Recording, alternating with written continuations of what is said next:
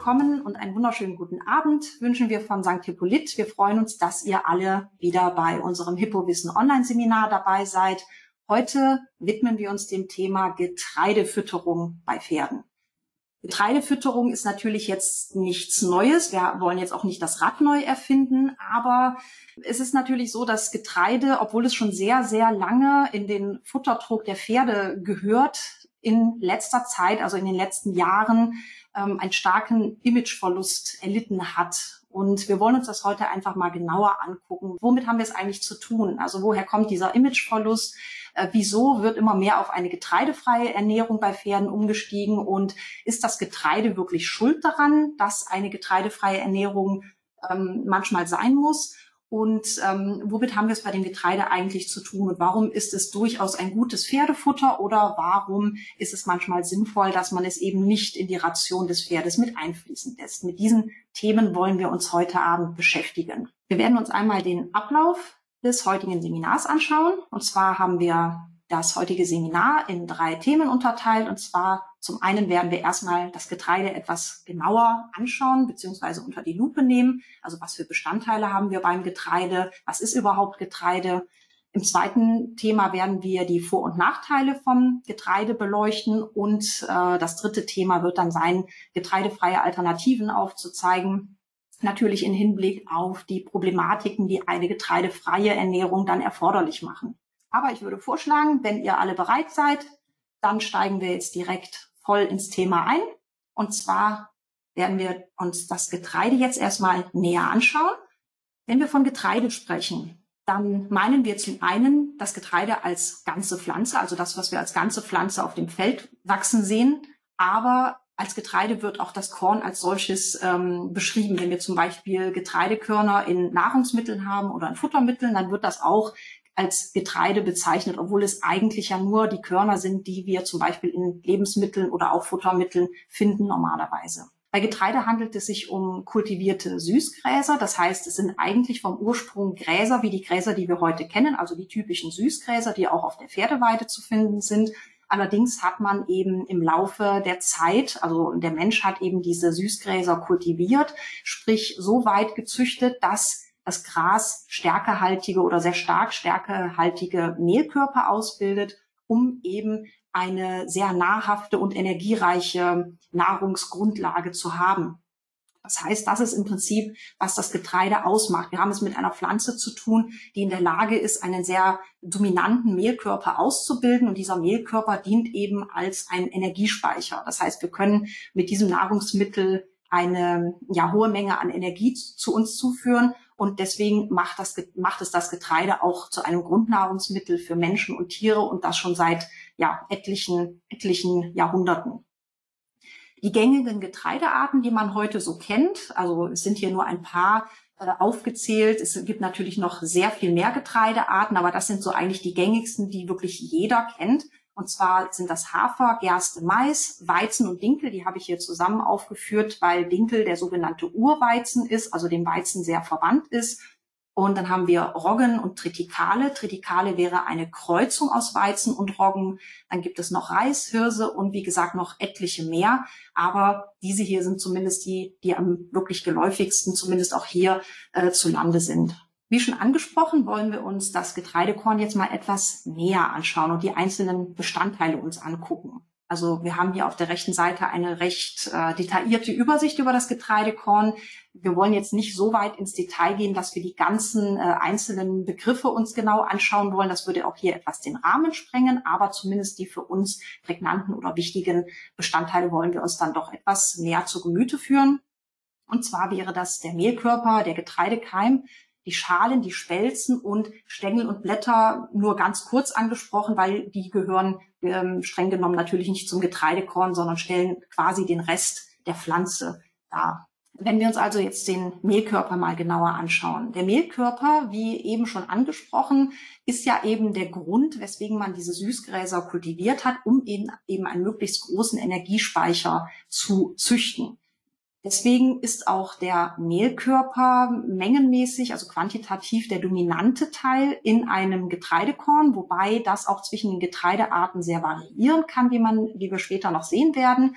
Aber grundsätzlich haben wir es hier mit einer ja, mit einer richtigen Energiekammer zu tun. Wir haben eine hohe Menge an Stärke und Zucker im Mehlkörper. Das Ganze wird auch Endosperm genannt. Und wir haben auch äh, bestimmte Proteine ähm, enthalten, sogenannte, unter anderem sogenannte Klebereiweiße, die auch die Stärkegranular, also diese einzelnen Stärkekörnchen zusammenhalten. Wir werden uns jetzt im Laufe des Seminars noch etwas, also immer wieder zu, auf den Mehlkörper zu sprechen kommen, weil der Mehlkörper, das kann ich jetzt direkt schon mal sagen, ist eigentlich der Hauptgrund, weshalb das Image vom Getreide gelitten hat. Allerdings muss ich hier auch schon mal vorwegnehmen, dass in den seltensten Fällen tatsächlich das Getreide selber schuld daran ist, sondern vielmehr der dominante Stärke- und Zuckergehalt. Und das ist etwas, das werde ich auch im Laufe des Seminars immer wieder mal ansprechen, ähm, dass wir uns ein Bewusstsein dafür schaffen, dass es in der Regel eigentlich eher der hohe Stärke- und Zuckeranteil ist, der dem Pferd Probleme machen kann, nicht unbedingt machen muss, aber machen kann unter Umständen. Aber dass es jetzt nicht unbedingt das Getreide selbst ist, was die Problematik verursacht, beziehungsweise ähm, infolge einer Problematik eine, ähm, ja, eine Verschlechterung herbeiführen würde. Aber darauf gehen wir noch ein. Ich würde das nur gerne jetzt schon mal ansprechen und ich werde sicherlich auch noch einige Male wiederholen, damit wir ähm, verstehen, womit wir es hier zu tun haben. Das nächste wäre der Getreidekeim und hier kommen wir dann direkt schon weg von diesem etwas, ja, mit einem schlechten Image behafteten Mehlkörper ähm, ähm, zu tun hat, nämlich der Getreidekeim, ist eine ganz tolle Sache am Getreidekorn selber. Wir haben es hier mit einer richtigen kleinen Vitalstoffbombe zu tun. Wir sehen den Getreidekeim in der Grafik auf der rechten Seite weiter oben. Das ist also mengenmäßig ein eher kleinerer Teil, wenn man das mit dem Gesamtkorn ähm, ins Verhältnis setzt. Aber wir haben mit dem Getreidekeim einen wirklich sehr fettreichen und somit auch energieliefernden ähm, Getreidebestandteil, der unter anderem auch sehr vitaminreich ist und er enthält vor allen Dingen auch verdauungsfördernde Enzyme. Man kann sich das ja so vorstellen, der Keimling ist ja der Ursprung der neuen Pflanze. Also hieraus würde die neue Generation der Getreidepflanze wachsen. Das beansprucht natürlich eine Menge an Nährstoffen und an Mikronährstoffen, denn wenn man sich vorstellt, dass aus so einem kleinen Gebilde wie dem Keim eine ganze Pflanze wachsen soll, dann muss hier natürlich einiges an Nährstoffen gespeichert sein und vorhanden sein und auch äh, Enzym, enzymatische äh, Aktivität vorhanden sein, damit das überhaupt funktioniert. Und warum kann man sich das nicht selber oder in dem Fall dem Pferd auch zu Nutzen machen? Das heißt, wenn wir Keime in einer Ration einbringen, dann haben wir damit wirklich eine kleine, kompakte, wie der Name so schön sagt, Vitalstoffbombe, die wir in die, in die Ration einführen. Und davon profitiert im Prinzip jedes Pferd. Das nächste wären die Schalen, also extra Mehrzahl. Wir sehen hier auf der rechten Seite auch, wir haben nicht nur eine Schale, die den Mehlkörper umgibt, sondern wir haben mehrere Schichten, also bestehend aus verschiedenen Frucht- und Samenschalen und aus der Aleuronschicht, die im Prinzip den Mehlkörper mit den äh, Schalen verbindet. Und dass diese, diese Anteile dieser Schalen, also in unterschiedlichen Bestandteilen, die macht eben das aus, was wir heute als Kleie kennen. Also im Prinzip die Samenschale ähm, des Getreidekorns oder beziehungsweise die Fruchtwand, Samenschale und Euleronschicht des Getreidekorns. Der Vorteil, den wir hier haben, wenn wir die Schalen verwenden, wir haben, wie gesagt, jetzt hier wieder nicht diesen stärkehaltigen Mehlkörper vorhanden, sondern wir haben eine Quelle an Strukturkohlenhydraten, also eine sehr ballaststoffreiche äh, Quelle, die wir sehr gut in der, in der Ration des Pferdes einsetzen können. Denn Pferde sind ja sehr angewiesen auf die Zuführung von Strukturkohlenhydraten. Also zum Beispiel Heu ist ja auch hauptsächlich aus Strukturkohlenhydraten bestehend. Und wir haben hier, wie gesagt, mit den Schalen einen ähnlichen Effekt, dass wir dem Pferd was wir heute auch oft als ähm, Struktur oder Fasern bezeichnen, in dem Fall halt ballaststoffreiche Strukturkohlenhydrate, dem Pferd eben zuführen können. Ein weiterer sehr positiver Aspekt der Kleie ist, dass sie sehr reich an Beta-Glucanen ist. Wir haben es bei Beta-Glucanen ähm, mit äh, Kohlenhydraten zu tun, die beta-glucosidisch gebunden sind. Das heißt, die ähm, dünndarmresistent sind und erst im Dickdarm eigentlich zum Tragen kommen. Die wirken im Dickdarm im Prinzip als eine Art ähm, Präbiotikum, also als Nährstoff, wenn man so will, oder als Nahrungsgrundlage für das Darmmikrobiom. Und wie wir natürlich wissen heute, ein gut genährtes, gesundes und fröhliches Darmmikrobiom entscheidet maßgeblich über Gesundheit und Wohlbefinden des ganzen Organismus. Also nicht nur beim Pferd, sondern bei uns Menschen natürlich auch. Und deswegen ist es wichtig, dass wir das Darmmikrobiom, also unsere Darmbakterien, immer gut bei Laune halten. Und ja, die Darmbakterien, die stehen eben auf eine ordentliche Portion Ballaststoffe, mit denen die richtig arbeiten können und mit denen die was anfangen können. Ähm, des Weiteren haben die Beta-Glucane nicht nur eben den Vorteil, dass sie präbiotisch sind, haben, sondern sie sind auch noch immunmodulierend. Das bedeutet, sie werden im Darm als körperfremd erkannt und darauf reagieren unsere Immunzellen. Das heißt, wir schulen einfach ganz äh, nebenbei gesagt, muss man, muss man sagen, ganz nebenbei schulen wir unser Immunsystem, indem wir eben diese Beta-Glucane zu uns nehmen. Das heißt, wir stimulieren das Immunsystem und das durch einen im Prinzip ganz normalen Bestandteil des Getreidekorns. Eine Eigenschaft, die, wie gesagt, wirklich hervorgehoben gehört, weil das oft in Vergessenheit gerät, dass wir es hier wirklich mit sehr wertvollen Mikronährstoffen zu tun haben, die weitaus mehr können, als in dem Fall halt das Pferd einfach nur ernähren, sondern wirklich auch noch dem Immunsystem und der gesamten Gesundheit zuträglich sein können. Des Weiteren oder zusammengefasst vielmehr kann man sagen, dass die Kleie sehr verdauungsfördernd ist. Einerseits eben wegen ihrer präbiotischen Wirkung, andererseits weil sie leicht abführend wirkt, beziehungsweise auch ähm, die Peristaltik des Darms anregt. Das heißt also, die Darmbewegung wird angeregt. Es wird eine ja, eine Stimulierung der gesamten Darmwand angeregt, so dass der Darm auch wirklich dann aus einem durchaus trägen Zustand auch sehr gut in Bewegung kommen kann und einfach anfängt zu arbeiten. Das heißt, gerade bei Pferden, die Verdauungsprobleme haben, äh, seien es jetzt ähm, Dysbalancen im dem Darmmikrobiom zum Beispiel oder äh, kolikähnliche Zustände, Kolikneigungen, Blähungen. Ähm, das sind alles so Dinge, diesen Pferden gibt man sehr gerne Kleie. Also hier Klammer auf. Jeder kennt wahrscheinlich die mitwichtigste Zutat in einem Mesh. Das wäre nämlich die Kleie, ein Hauptbestandteil schon seit jeher. Das ist eben der Grund, warum man die Kleie bei diesen Verdauungsproblemen einsetzt, weil sie regulierend wirkt, weil sie verdauungsfördernd wirkt. Und ähm, ja, die Kleie kommt eben auch vom Getreidekorn, ohne dass man dabei irgendwelche Hintergedanken haben müsste, ähm, kann man diese, wie gesagt, sehr gut einsetzen. Die Spelzen, das ist im Prinzip die wirklich die ganz äußere Hülle des Getreidekorns, also nicht diese feinen ähm, Klei, also diese feinen äh, Schalenbestandteile, die die Kleie bilden, sondern die Spelzen sind die härteren äh, ligninhaltigen äußeren Schichten des Getreidekorns, die wir ähm, ja bei bei ganzem Hafer zum Beispiel haben wir die Spelzen halt auch noch dabei. Das ist das, was es für uns Menschen eigentlich schwer zu kauen macht. Pferde können das relativ gut meistens noch, zumindest bei Hafer.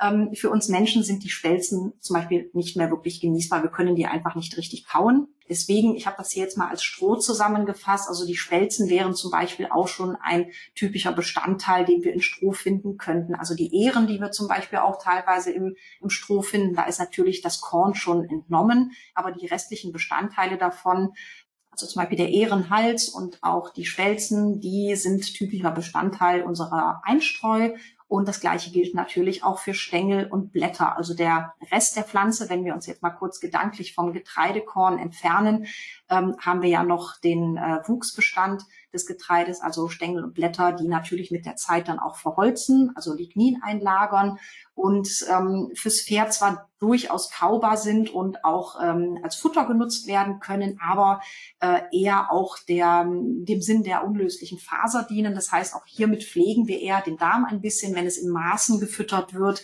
Aber grundsätzlich äh, ist auch das etwas, was die meisten Pferde vertragen. Und ähm, wie gesagt, auch hier ähm, nehmen wir Abstand, wie gesagt, von dem Mehlkörper, auf den wir nachher noch näher eingehen. Damit hätten wir auch schon das erste Thema ähm, abgehandelt. Wir kommen zum nächsten Thema, nämlich die Vor- und Nachteile von Getreide bzw. Getreidefütterung.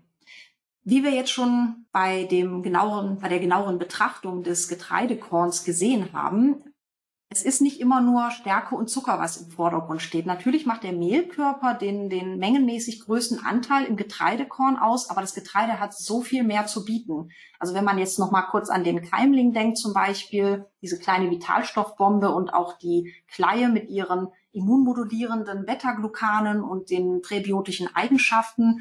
Also da kann Getreide dann doch mehr als nur Stärke und Zucker. Das heißt, wir haben hier wirklich ein Nährstoffreichtum, was leider ähm, sehr oft unterschätzt wird oder woran oft nicht gedacht wird oder viele wissen es auch nicht, weil wie gesagt beim Getreide meistens die ähm, Energie im Vordergrund steht, aber auch die gehört natürlich oder hat ihre Daseinsberechtigung. Stärke und Zucker, das muss man nun mal so einfach sagen, wie es ist, liefert einfach schnell verfügbare Energie.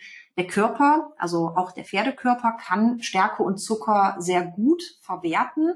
Ähm, die Probleme, die es immer mal wieder mit Stärke und Zucker ähm, gibt, auf die gehe ich gleich auch noch ein, die liegen daran, dass das Pferd eine relativ, also quantitativ relativ dürftige Ausstattung an Stärke- und zuckerspaltenden Enzymen hat. Das heißt, die Kapazität, Stärke und Zucker zu ähm, verdauen und zu verwerten, ist beim Pferd einfach limitiert, quantitativ limitiert. Aber äh, kleine Mengen an Stärke und Zucker je Mahlzeit sind vom Pferd an für sich sehr gut zu verwerten. Das ist an für sich kein Problem. Und Stärke und Zucker sind einfach sehr gute und schnell verfügbare Energiequellen.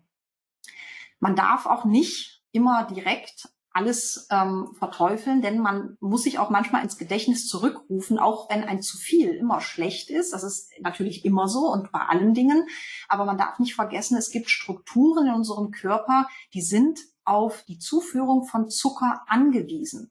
Es gibt Strukturen beziehungsweise Organe in unserem Körper, die können nichts anderes als Zucker für ihre Energie, also als Energiequelle nutzen. Und äh, ein Organ nenne ich dabei immer sehr gerne, nur um die Bedeutung dann auch ein bisschen zu, ähm, ja, oder veranschaulich zu veranschaulichen. Das wäre das Gehirn. Unser Gehirn kann mit den meisten anderen Nährstoffen nichts anfangen. Unser Gehirn braucht tatsächlich, ganz salopp gesagt, Zucker zum Überleben als Energiequelle. Und Deswegen ist es auch nicht unbedingt ratsam, eine zuckerfreie Ernährung anzustreben, sei es jetzt für das Pferd oder für sich selber. Erstmal ist das nicht möglich, denn in allen äh, Lebensmitteln und in allen Futtermitteln ist in irgendeiner Form Zucker enthalten, aber das ist auch gut so, denn unser Körper braucht das einfach, das ist so. Aber die Menge macht es halt immer aus. So, das heißt, per se darf man es nicht immer verteufeln, weil ein Teil davon wird wirklich benötigt, sonst könnten wir alle nicht existieren. Das muss man halt, wie gesagt, auch dazu sagen. Stärke und Zucker liefern also schnell verfügbare Energie. In der heutigen Zeit, wir fordern sehr viel von unseren Pferden, also gerade im Sportbereich, ähm, wird das oft auch benötigt. Das liefert bestimmte Kraftreserven, eben schnell verfügbare Energie. Das Pferd ist eigentlich auf ähm, durchaus langsam verwertbare Energie angewiesen, die es zum Beispiel auch aus Heu bekommt oder aus, wie gesagt, niederglykämischen ähm, äh, Futterbestandteilen. Aber wenn wir Spitzenleistung von unseren Pferden erwarten und das, ich sag mal, in recht harten Trainingseinheiten, Schnelligkeit, Kraftreserven ohne Ende, dann ist es manchmal wirklich nötig, dass man diesen Pferden diese schnell verfügbare Energie liefert, damit sie das auch wirklich bis zum Schluss durchhalten können.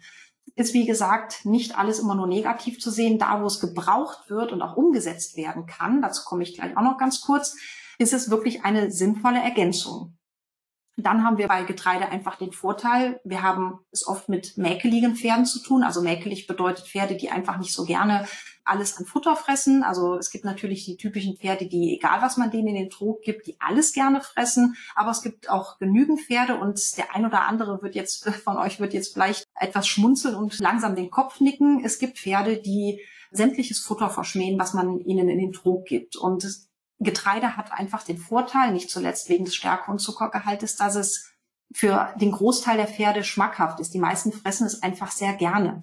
Und, das ist auch nochmal ein wichtiger Punkt, was man vielleicht jetzt auf den ersten Blick nicht meinen würde, aber bei Leber- und Nierenproblemen ist Getreide ebenfalls vorteilhaft. Wenn es Probleme mit Leber und Nieren gibt, dann sollte man vor allen Dingen auf eine protein- und fettreduzierte Ration achten, zumindest solange eben die Leber- und Nierenprobleme ähm, vorliegen, also bis die Werte halt wieder in Ordnung sind und Leber und Nieren sich regenerieren konnten. Man sollte protein- und fettarm oder reduziert deswegen ähm, füttern, weil eben die Leber maßgeblich am äh, Fettstoffwechsel beteiligt ist und am Proteinstoffwechsel auch und die Nieren auch wiederum sehr stark am Proteinstoffwechsel beteiligt sind Und deswegen sollte man eben, wenn Leber- und Nierenwerte nicht in Ordnung sind, sollte man eben diese Entgiftungsorgane nicht noch zusätzlich belasten, indem man halt dann hohe Fett- und Proteingehalte füttert, sondern eher Fett und Protein reduziert, beziehungsweise nur bedarfsdeckend. Und da ist zum Beispiel eine kohlenhydratreiche Ernährung, also durchaus abgesehen von Strukturkohlenhydraten auch Stärke und Zucker,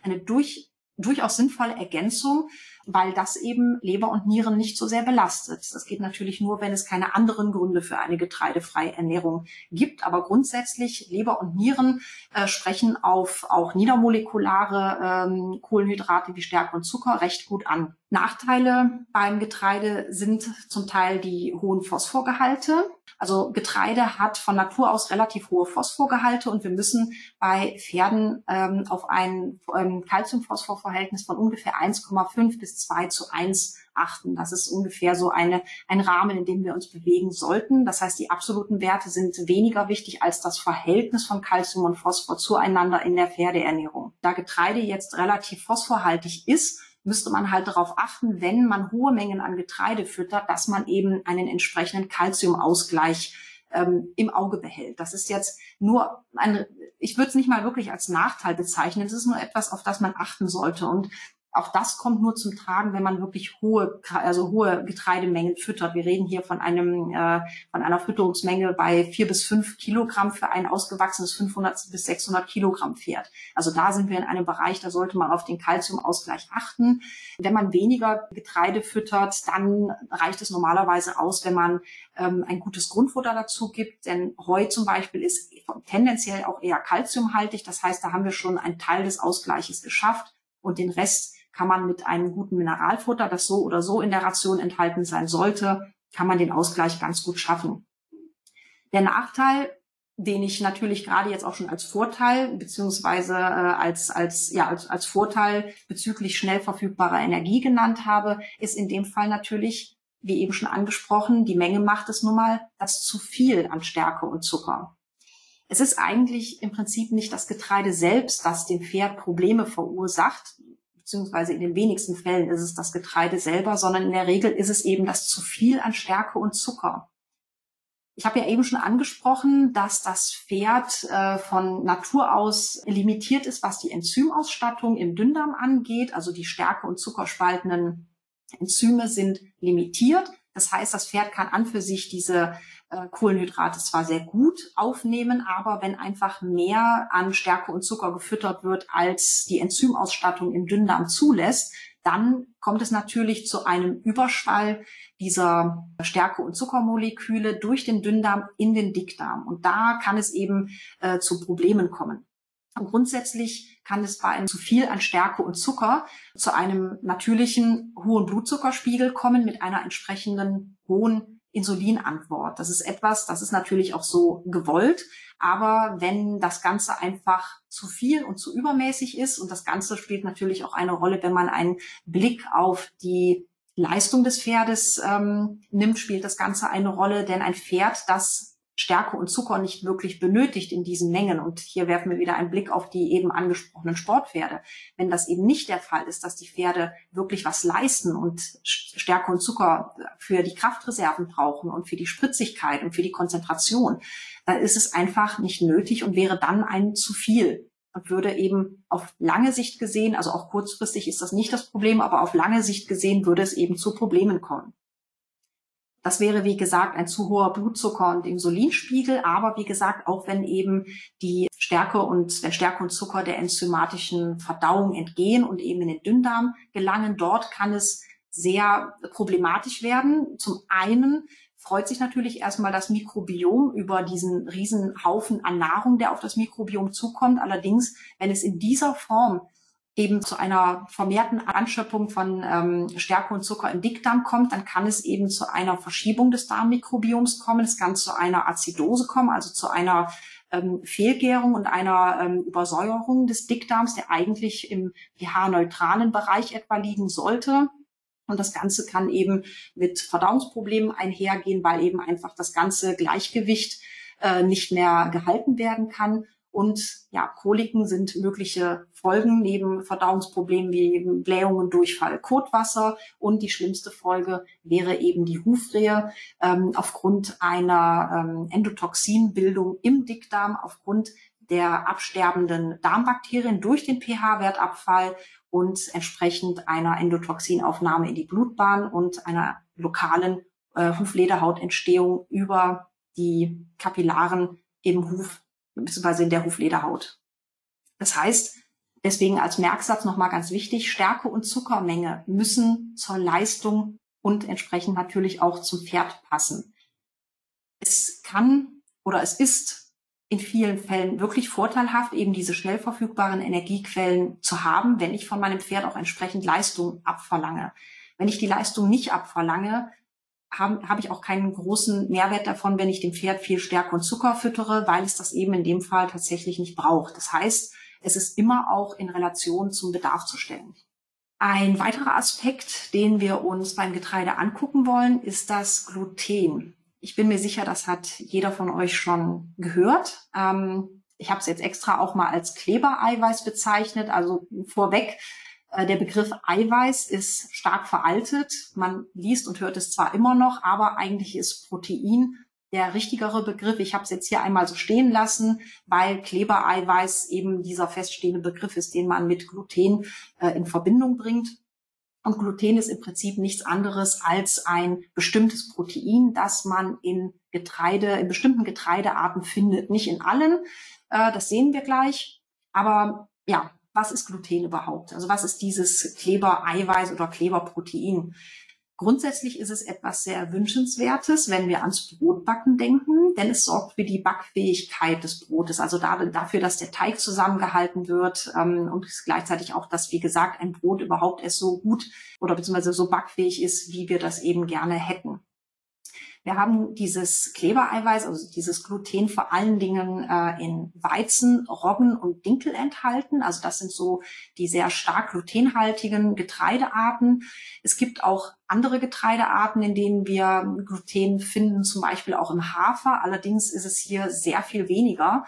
Und deswegen ist das auch der Grund, weshalb bestimmte Personengruppen mit Glutenunverträglichkeiten, vorsichtig ausgedrückt, je nachdem, was man genau hat, die aber durchaus mit Hafer zurechtkommen, weil eben hier der Glutenanteil sehr, sehr gering ist. Aber wie gesagt, Weizen, Roggen und Dinkel sind hier auf jeden Fall schon mal oder beinhalten schon sehr viel mehr Gluten ja, wie schon angesprochen, es gibt beim Menschen Unverträglichkeiten gegenüber dieses äh, Glutens. Wir haben hier verschiedene Formen, die sich zwar ähnlich oder ähnlich sind in der Symptomatik, aber unterschiedliche Ursachen haben. Wir haben zum Beispiel die Zöliakie, die mit einer Dünndarmentzündung einhergeht. Wir haben eine richtige Weizenallergie und eine Glutensensibilität. Also alles ist sich sehr ähnlich, hat aber im Prinzip vom Ursprung nicht viel miteinander zu tun. Wie gesagt, wir haben es, ähm, also es unterscheidet sich in wirklichen Allergien, in Autoimmunerkrankungen so und in äh, Empfindlichkeiten oder Sensibilität gegenüber Gluten. Da muss man halt durchaus oder kann man durchaus unterscheiden zwischen diesen ähm, verschiedenen Arten der Unverträglichkeiten gegenüber Weizen oder Gluten beim Menschen.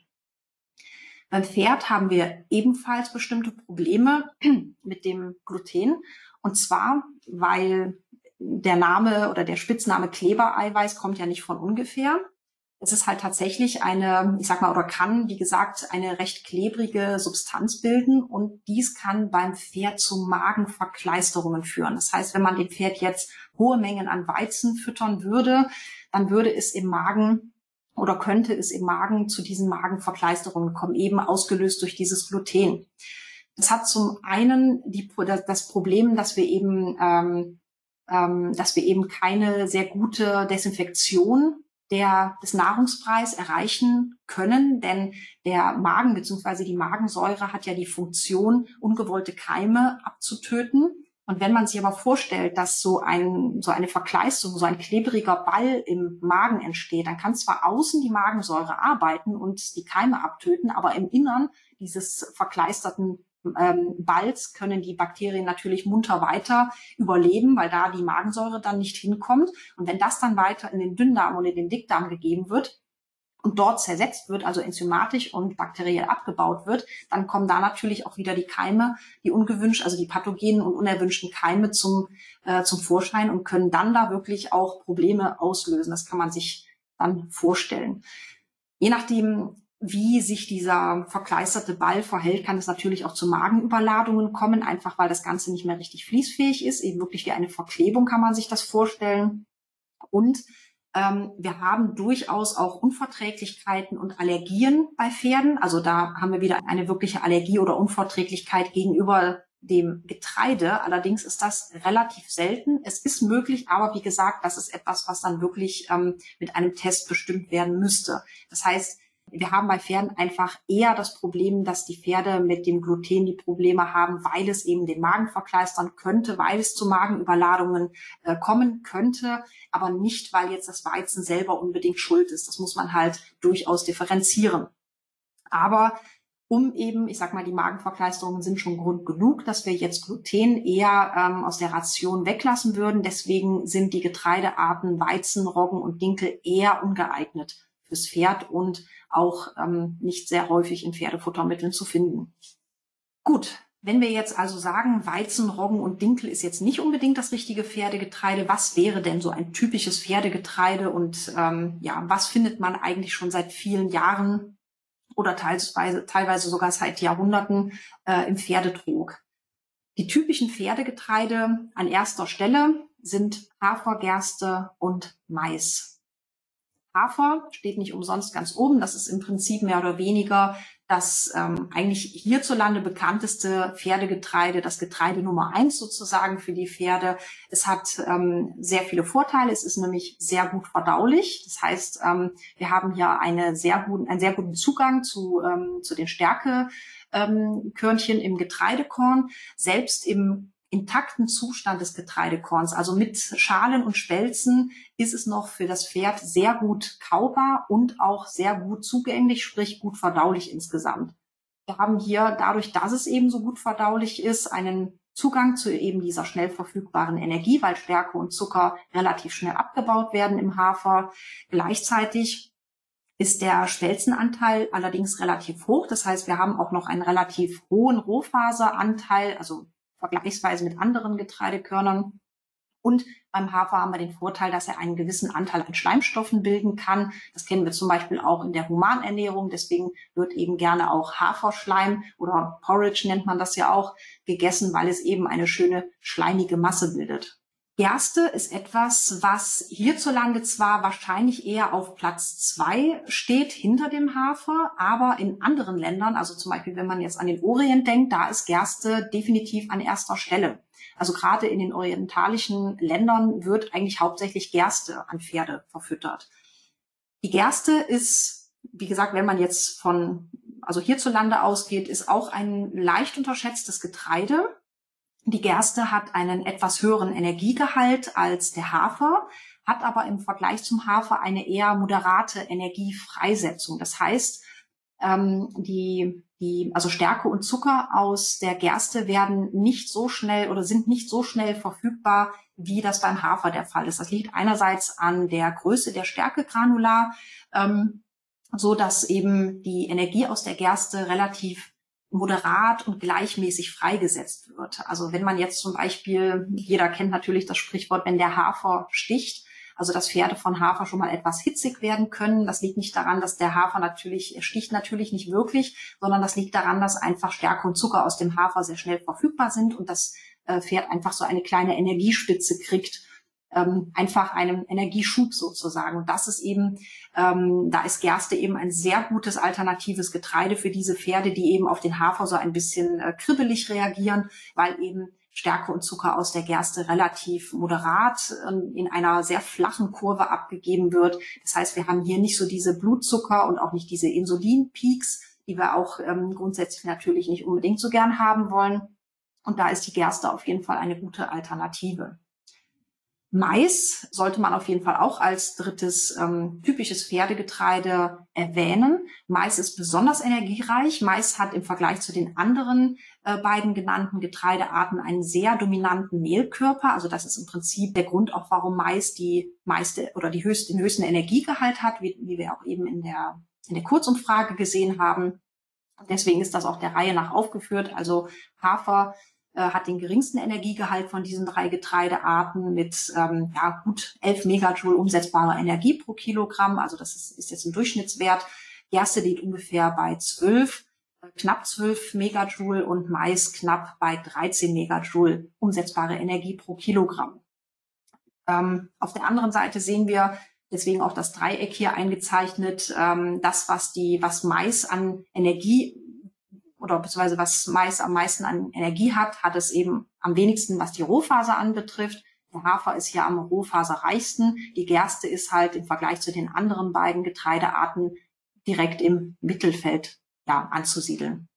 Bei Mais haben wir ein kleines Problem, muss ich allerdings sagen. Dazu komme ich in der nächsten Folie auch noch. Ähm, Mais ist zwar besonders energiereich, allerdings müssen wir Mais relativ aufwendig hydrothermisch behandeln, bevor wir es an Pferde verfüttern. Das wollen wir uns jetzt hier in dieser Grafik genauer anschauen. Ich hatte zu Beginn schon von der Stärkegranular gesprochen. Also das ist die Stärkegranular, das sind diese Stärkekörnchen, die in ihrer Gesamtheit eben den ganzen Mehlkörper ausmachen. Und die Stärkegranular ist von Getreideart zu Getreideart unterschiedlich. Beim Hafer, da ist die Stärkegranular relativ fein, während sie beim Mais relativ grob ist. Man kann sich vorstellen, also gerade wenn sie besonders fein ist, das bietet natürlich sehr viel Angriffsfläche ähm, für die Enzyme. Das heißt, die feine Stärkogranular können die Enzyme im Dünndarm besser aufspalten und besser nutzen. Bei Mais ist es sehr grob und da tun sich die Enzyme etwas schwer, diese Stärke, diese Stärkegranular zu knacken. Und so wie sich im Prinzip die Stärkegranular von fein nach grob unterscheidet oder je, je, gröber sie wird, desto mehr müssen wir auch an futtermitteltechnologischer Behandlung aufwenden, um dieses Getreide für Pferde zugänglich zu machen.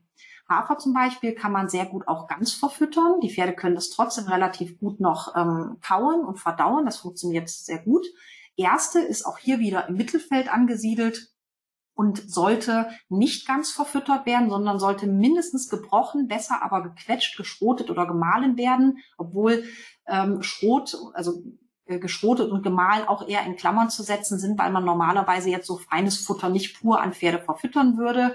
Aber Quetschen zum Beispiel ist eine sehr gute Möglichkeit. Oder auch für die Gerste käme natürlich auch die weitere hydrothermische Behandlung in Frage, die wir beim Mais zum Beispiel auf jeden Fall machen müssen. Also Mais ist in dieser Form für Pferde sehr gut zugänglich, also in dieser ähm, ähm, hydrothermischen Behandlung haben wir eben einen Aufschluss der Stärke granular, die im Prinzip auseinandergerissen wird äh, und so auch für die Enzyme besser zugänglich ist.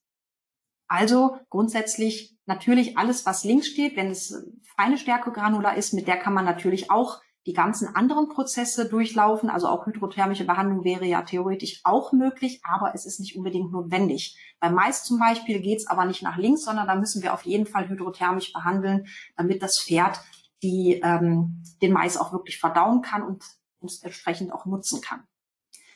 Hier möchte ich euch kurz einmal ein paar Beispiele für getreidehaltige Produkte von uns vorstellen. Wir haben hier einerseits die Cereal Basics. Das sind im Prinzip unsere fast reinen Getreidemischungen. Wir haben hier das Balance und das Dynamic mit jeweils unterschiedlichen Anteilen an äh, Gerstenflocken, Maisflocken und Schwarzhafer. Und dann haben wir noch reine Schwarzhaferflocken und Maisflocken. Das heißt, diese Produkte, die eignen sich ganz besonders gut, um eben, ich sag mal, der Ration ein Topping zu geben oder eben, wenn man wirklich äh, Monogetreide oder Getreidemischungen äh, füttern möchte oder einfach, ich sag mal, eine Handvoll, um Mineralfutter unterzumischen oder als Ergänzung beim Sport, wer das vielleicht schon ein äh, konzentriertes Futter bekommt, dem man einfach noch ein bisschen Getreide als Energieträger dazu füttern möchte. Da kann man die Cereal Basics sehr gut einsetzen. Das nächste wäre das Strukturenergetikum. Das ist äh, im Prinzip der Top-Seller und das ähm, ja schon seit 30 Jahren jetzt mittlerweile, glaube ich, das ähm, eins der Top-Produkte oder im Prinzip das Vorzeigeprodukt äh, mit ja Stichpunkt oder sagen wir mal, die, die Krone der täglichen Fütterung. Das ist so das Synonym von diesem Produkt. Wir haben es hier auch mit einem getreidehaltigen Produkt zu tun, mit einem hohen Energiegehalt, wobei man sagen muss, dass hier äh, die Stärke relativ niedrig ist. Also der Stärkegehalt ist nicht besonders hoch, weil wir eben hier dieses getreidehaltige Produkt mit wertvollen Ölsaaten und Faserstoffen kombinieren und damit wirklich äh, im Prinzip jeden Bereich des äh, täglichen Bedarfs abdecken können, eben auch durch den Mineral- und Vitalstoffreichtum und den bioaktiven Kräutern. Für Sportpferde sehr gut geeignet oder für ambitionierte Freizeitpferde ist das Struktur E sehr äh, breit und sehr gut einsetzbar. Das Reform G ist ein haferfreies, getreidehaltiges Produkt, das durchaus auch auf Faserstoffe als Ergänzung setzt. Also auch hier haben wir natürlich keine reine Getreidemischung. Ähm, da wir hier auf Hafer verzichten und entsprechend die, Getre äh, die ähm, die Gerste einsetzen. Wie ich eben schon gesagt habe, die Gerste liefert ja eine moderate, relativ flache Energiekurve, ist dieses Produkt sehr gut für eher temperamentvolle und schwerfutterige Pferde geeignet. Also diese hochgewachsenen, schlachsigen, schlanken Sportpferde, die ein bisschen zur Nervosität neigen, die kommen mit dem Reform G sehr gut klar, weil sie bekommen Kraft durch das Futter, werden dadurch aber nicht nervös, sondern eher ausgeglichener und konzentrierter. Hier würde ich gerne noch auf eine kleine Besonderheit eingehen. Ähm, es ist die eine Sache, Getreide in Futtersäcke abzufüllen, Getreide zu mischen und in Futtersäcke abzufüllen oder eben eine, diesen Getreideflocken eben eine besondere Behandlung zukommen zu lassen, wie das bei unserem, bei unseren Produkten üblich ist. Wir verwenden bei unseren Getreideflocken die Lactofermentation. Das ist eben diese Besonderheit, dass alle Getreide, die aus unserem Haus kommen, in jedem Produkt, in dem Getreide enthalten ist, eben diese bestimmte Lactofermentation vorher vorgenommen wurde mit Hilfe eines Karottenfermentats. Das heißt, wir nutzen fermentierte Karotte und diese wiederum wird mit, den Getreide, mit dem Getreide zusammen vermischt und eben ähm, ja, einerseits kommt es dann selber zu einer Ankeimung des Getreides und wir haben hier eine Menge Vorteile, die eben diese Lactofermentation des Getreides mit sich bringt. Zum einen zum Karottenfermentat selber. Wir haben hier einen Abbau des Zuckers der Karotte. Das heißt, wir haben nicht mehr diese, diese zuckerhaltige Karotte. Das ist natürlich auch etwas, was wir bei einer ja, eher zuckerreduzierten Ernährung sehr favorisieren in dem Fall. Wir haben eine Bildung kurzkettiger Fettsäuren, die eben durch diesen Fermentationsprozess äh, entstehen. Wir haben dadurch einen positiven Einfluss auf den Geschmack und eine verbesserte Textur der Getreidefolgen und ein ganz großes Plus, wir haben dadurch eine natürliche Konservierung. Das heißt, wir können auf künstliche äh, Konservierungsstoffe und auch auf Melasse verzichten, um das Produkt besser haltbar zu machen und das einfach nur durch dieses Karottenfermentat. Ein weiterer Vorteil des Ankeimens, eben der in dieser ähm, in diesem Prozess, der durch Mischung mit dem Karottenfermentat ähm, mit sich oder mit einhergeht, ist eben wie gesagt das Ankeimen des Getreides. Zum einen sorgen wir natürlich dafür, dass die Enzyme und äh, bestimmte Substanzen im, im Getreidekorn überhaupt erst aktiviert werden. Man muss sich das ja ganz äh, so vorstellen wie ein, ein ruhendes Samenkorn, das ja erst wirklich aktiv wird, wenn es zur Ankeimung kommt. Das heißt, wenn das Korn dazu angeregt wird, eigentlich eine neue Getreidepflanze zu bilden. Das hatte ich eben bei dem Keimling schon mal angesprochen. Aber hier mobilisieren wir im Prinzip den gesamten Mehlkörper mit. Wir schaffen dadurch einen Umbau der Stärke von einer Alpha zu einer beta-glykosidischen Bindung. Und wenn wir jetzt kurz zurückdenken an die Beta-Glucane, die ja auch beta-glykosidisch gebunden sind, dann wissen wir, dass diese eben größtenteils nicht im Dünndarm verdaut werden, also nicht enzymatisch abgebaut werden, sondern im Dickdarm als Präbiotikum dienen und in dem Fall auch das Immunsystem stimulieren. Und wir haben hier einen ähnlichen Effekt, indem wir, wie gesagt, ein, äh, die Stärke im Getreidekorn umbauen können, die Bindung, also die biochemische Bindung verändern können. Das alles auf natürliche Art und Weise, ohne dass wir da irgendwie nachhelfen müssen, sondern das Ganze geschieht einfach ganz natürlich durch diese Fermentation mit dem Karottenfermentat. Es werden Enzyme dabei aktiviert, die natürlich auch wieder zuträglich werden für die ganze Nährstoffeffizienz ähm, äh, beziehungsweise die Nährstoffbereitstellung. Ähm, und wir haben gleichzeitig auch einen Abbau des Phytats im Getreidekorn. Also Phytat ist ein Komplexbildner, der Mineralstoffe an sich bindet und diese für das Pferd unzugänglich macht. Das ist der Grund, weswegen wir zum Beispiel auch das Pferd mit Heu, also mit dem Heu, das das Pferd frisst, nicht den Mineralstoffbedarf decken können, weil im Heu sehr viele, sehr viel Phytat enthalten ist und dieses Phytat verhindert eben, dass das Pferd Zugang zu den Mineralstoffen hat oder zumindest zu einem Großteil der Mineralstoffe. Durch diese Laktofermentation und die Ankeimung können wir eben einen Teil des Phytats sogar abbauen. Das heißt, wir holen mit diesem Prozess der Laktofermentation holen wir wirklich das Beste aus dem Getreidekorn heraus, weil warum sollten wir es füttern, damit ein großer Teil der wichtigen Nährstoffe verloren geht, indem es eben ungesehen ausgeschieden wird? Warum nicht einfach vorher das Getreidekorn sinnbildlich kurz anzustupsen, zu, zu aktivieren, kurz wach zu rütteln und zu sagen, hey, mobilisier deine Mikronährstoffe, ihr werdet gebraucht. Das heißt, wir haben hier einen Gesamteffekt, der mit der höheren Nährstoffeffizienz einhergeht mit einem moderaten Blutzuckeranstieg und einer äh, präbiotischen Unterstützung des Darmmikrobioms. Ja, kurz gesagt, warum nicht das Beste aus dem Getreide herausholen, wenn uns das Getreide doch all diese Stoffe liefert? Jetzt wollen wir uns dem letzten Kapitel widmen. Wir wollen uns angucken, was wir für getreidefreie Alternativen haben. Erst stellen wir uns die Frage, wieso brauchen wir oder warum müssten wir auf Getreide verzichten?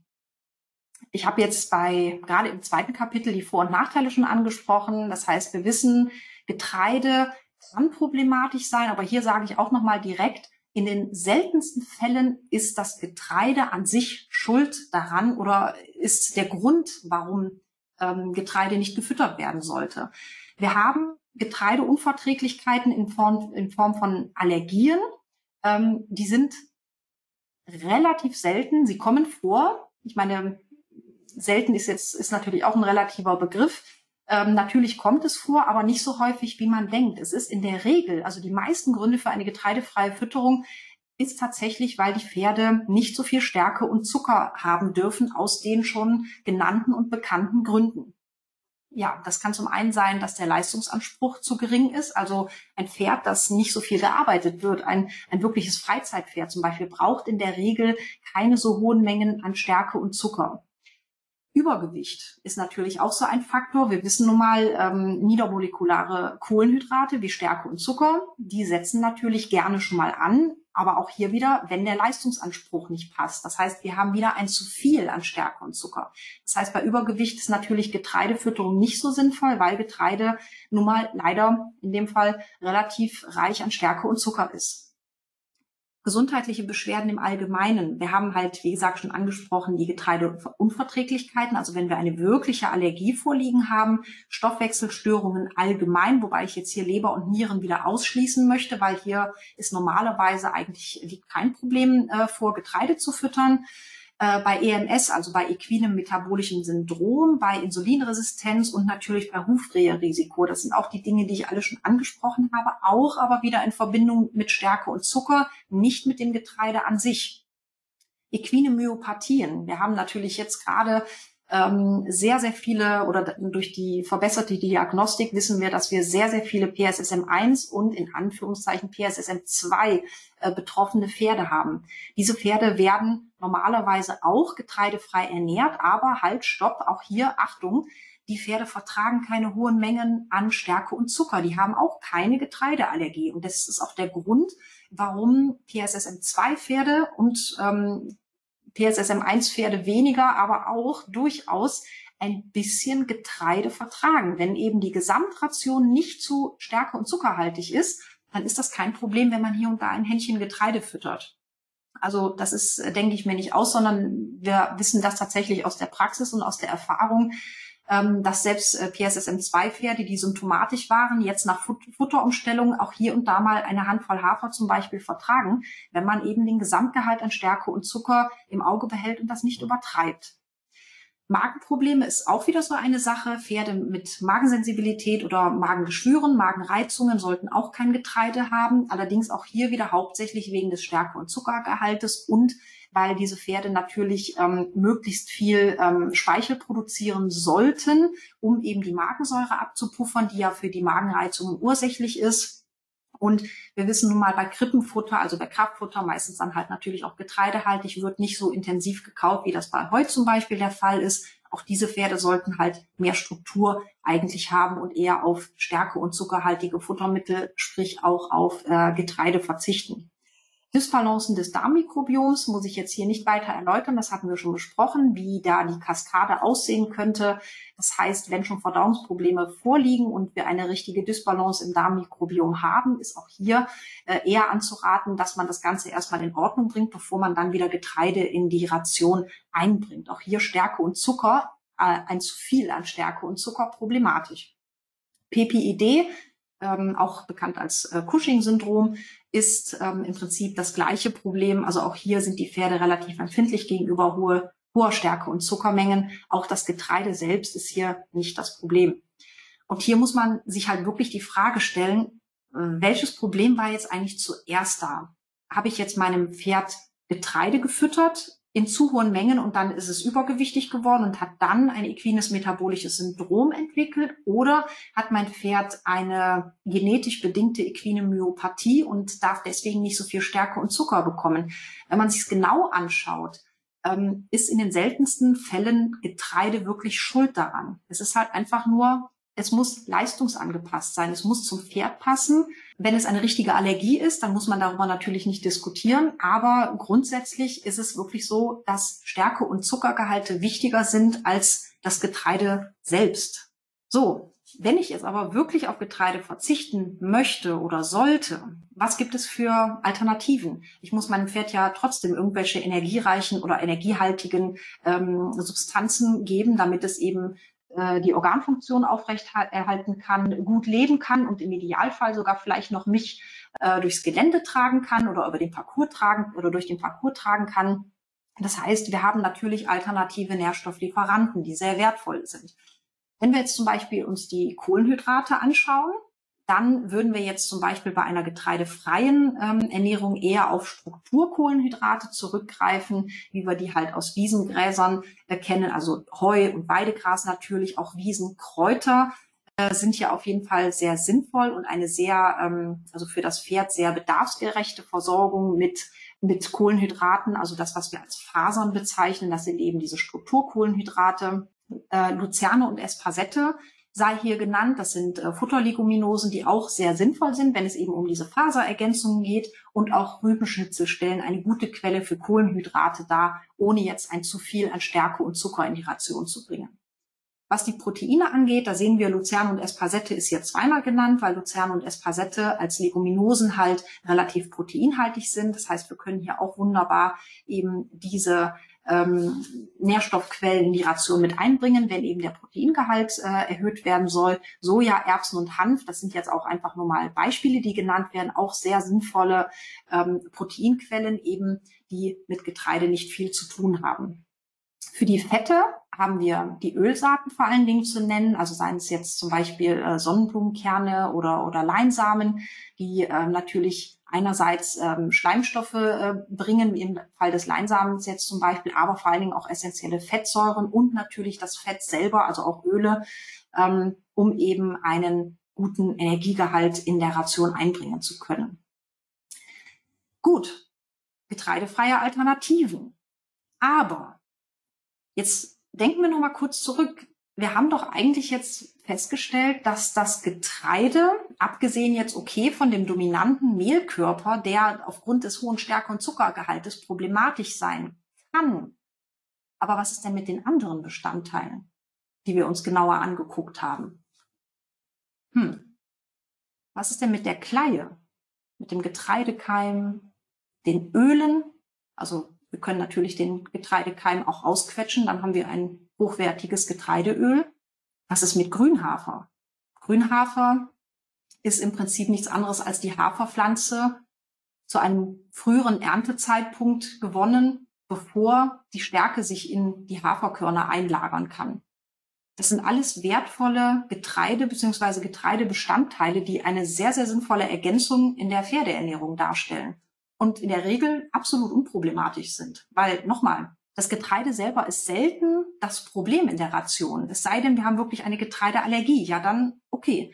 Aber ansonsten ist es eigentlich eher, wenn ein Grund für eine getreidefreie Ernährung, dann ist es meistens der Grund, dass das Pferd nicht so viel Stärke und Zucker haben kann äh, oder darf.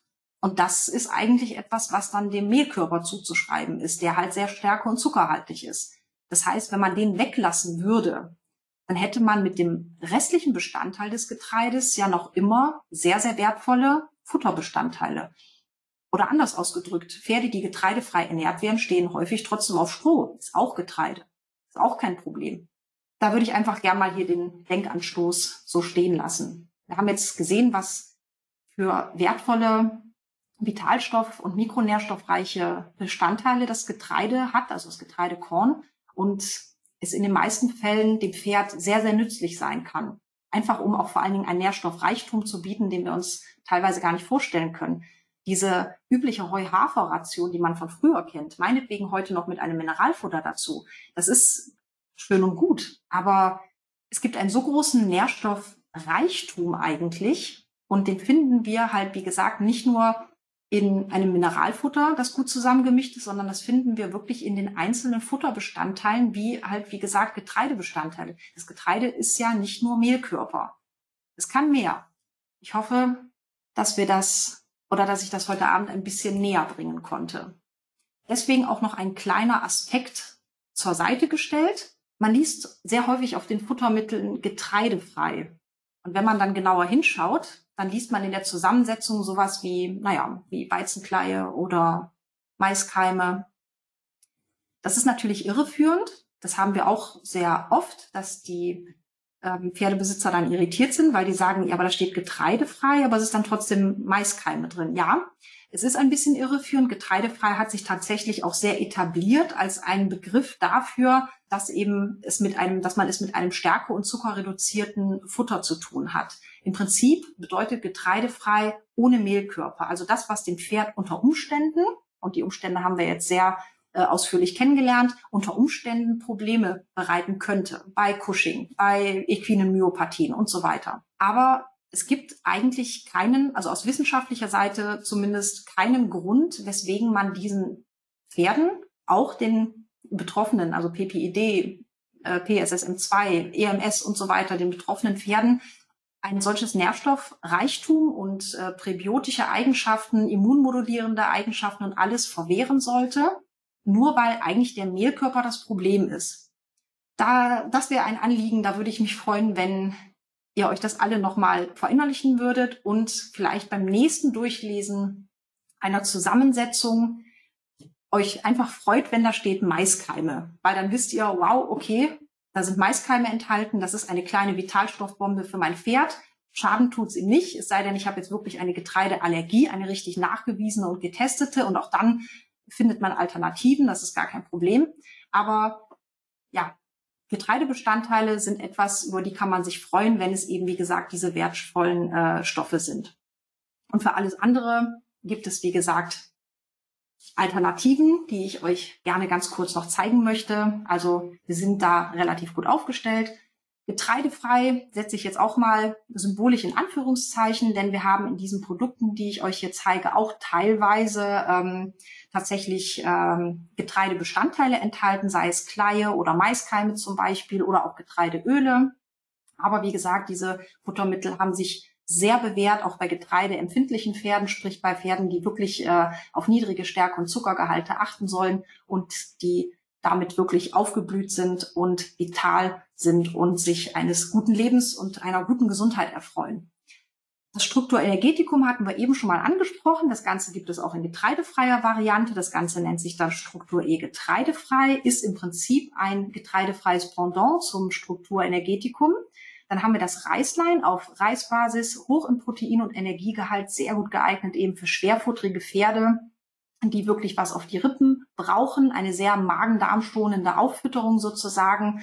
Das Brandon XL auf Luzerne-Basis, auch besonders für magensensible Pferde, sehr, sehr gut geeignet, auch für die schwerfutterigen Typen, ähm, die wirklich äh, Substanz benötigen, aber eben das Ganze auf besonders magen-darm-schonende Art und Weise. Und natürlich die Produkte von Best for Horses, die für Pferde mit equinen Myopathien mittlerweile unabdingbar sind, aber auch äh, Sportpferden sehr gut dienlich sind, eben zum Auffüttern, zur Energielieferung und das Ganze eben auf einer ähm, stärke- und zuckerreduzierten, sprich mehlkörperfreien Basis.